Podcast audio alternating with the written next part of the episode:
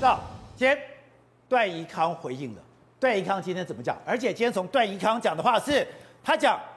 十一月二十四号当天下午，周刊告诉我，他们只能透露林炳书讲的不是事实，这里有很严重施暴跟限制人身自由，而且他们很有把握。他说他一听傻了。周刊朋友说，因为他们搜证没有完成，我要求我不可以打草惊蛇，希望我只能回答林炳书说还在查证，不会那么快上开，一定会给他一个回应机会。哎，难道在出刊之前？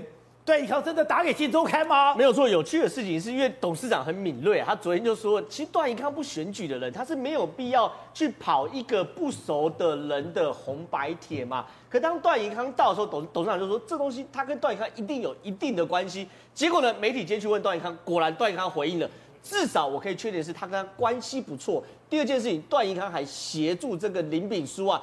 打电话去询问周刊，说里面到底有什么要刊登的内容嘛？因为在段永康自己的公布，因为段永康有公布他跟林炳书两个人的对话记录，然后他公布他们两个对话记录的时候，你可以第一次看到是林炳书对段永康说是极度尊敬的。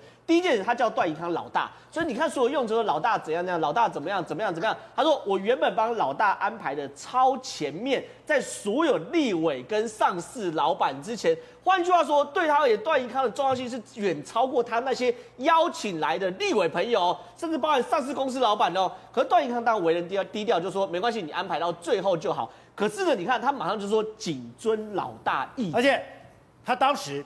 他的对话里面可能就有拜托段英康去一周刊，呃，去镜周刊说明，所以他这边讲，真抱歉打扰，因为截稿日我很想知道是否刊登，刊登的内容什么，请求老大帮我探听，谢谢。他就说问问看，万分感激。然后他讲他爆料的什么性爱片了、殴打了、虐待了，完全不是事实，我人在智商中，而且周刊不可能没有任何凭证，只因为单独的爆料就回复他说。这时候段宜康说：“他们说会登，但内容不肯说，他们只会说，请你回应。而且这个时候还有一个尴尬，哎，这个时候段宜康讲的时候还有一点小小的尴尬。然后呢，在十一月二十五号的时候，他是打给段宜康说：‘哎，周刊要刊这件事情，请段宜康帮忙问。’段宜康有问，他说这东西还在查证，不会这么快出。然后到十一月二十九号的出刊日的时候。”段宜康才发现事情大条，因为他说周刊有告诉他说很多很多事情是远超过他想象的嘛，所以呢他就傻眼了嘛。所以这件事情其实很清楚，可以知道几件客观的事实。第一件事情，确实他跟段宜康的互动，至少在周刊出刊前是很密切的。第二件事情，他是尊称段宜康老大的。第三件事情，段宜康是有去帮他问这件事情的，只是后来发现苗头不对，转身切割。